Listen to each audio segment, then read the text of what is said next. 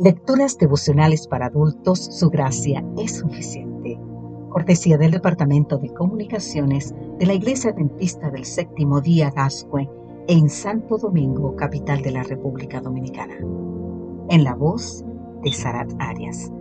Hoy, 19 de abril, agárrenlos y quémenlos. El libro de Primera de Corintios capítulo 8 versículo 6 nos dice, para nosotros, sin embargo, solo hay un Dios, el Padre, del cual proceden todas las cosas, y para quien nosotros existimos, y un Señor, Jesucristo, por medio del cual han sido creadas todas las cosas y por quien nosotros también existimos. Pablo dice que para nosotros solo hay un Dios. Eso contrasta con los miles de dioses de los paganos, que son falsos o inexistentes. El nuestro es verdadero y eterno.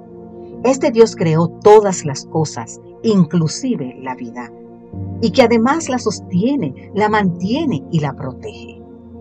A diferencia de los otros dioses inexistentes, cuya ira hay que aplacar o conquistar su favor, el nuestro se presenta como Padre, lo cual hace el vínculo más estrecho.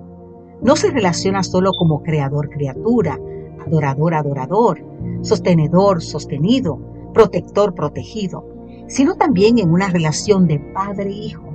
Un padre que todo lo puede, que está en todo lugar, que todo lo sabe, que ama, que se compadece y que es efectiva y efectivamente cercano.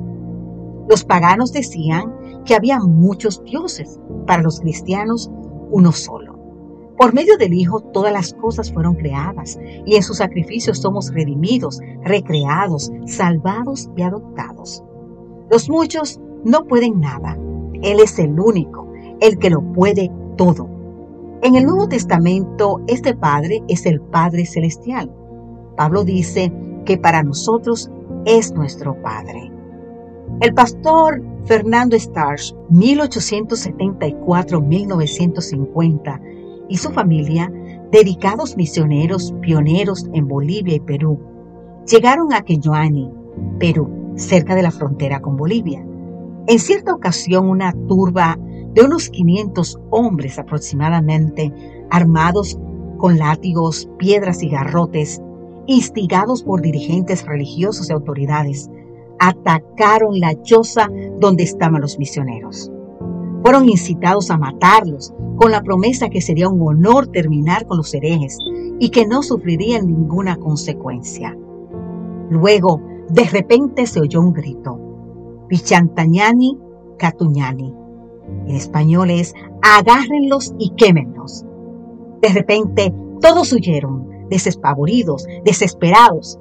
Un indígena, todavía asustado, dijo, ¿Acaso no ven ustedes esa gran compañía de indígenas armados que vienen para defendernos? ¡Wow!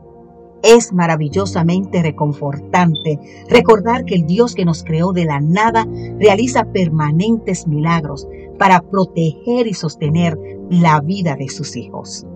Más maravilloso aún es saber que nos rodea con sus fuertes brazos de Padre. Mientras que el acusador procura nuestra muerte, el defensor sostiene nuestra vida.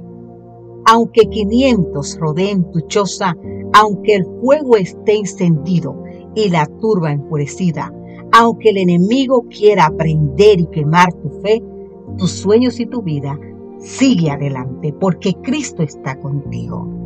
Y vive fielmente recordando que por el Dios eterno fuimos creados y redimidos.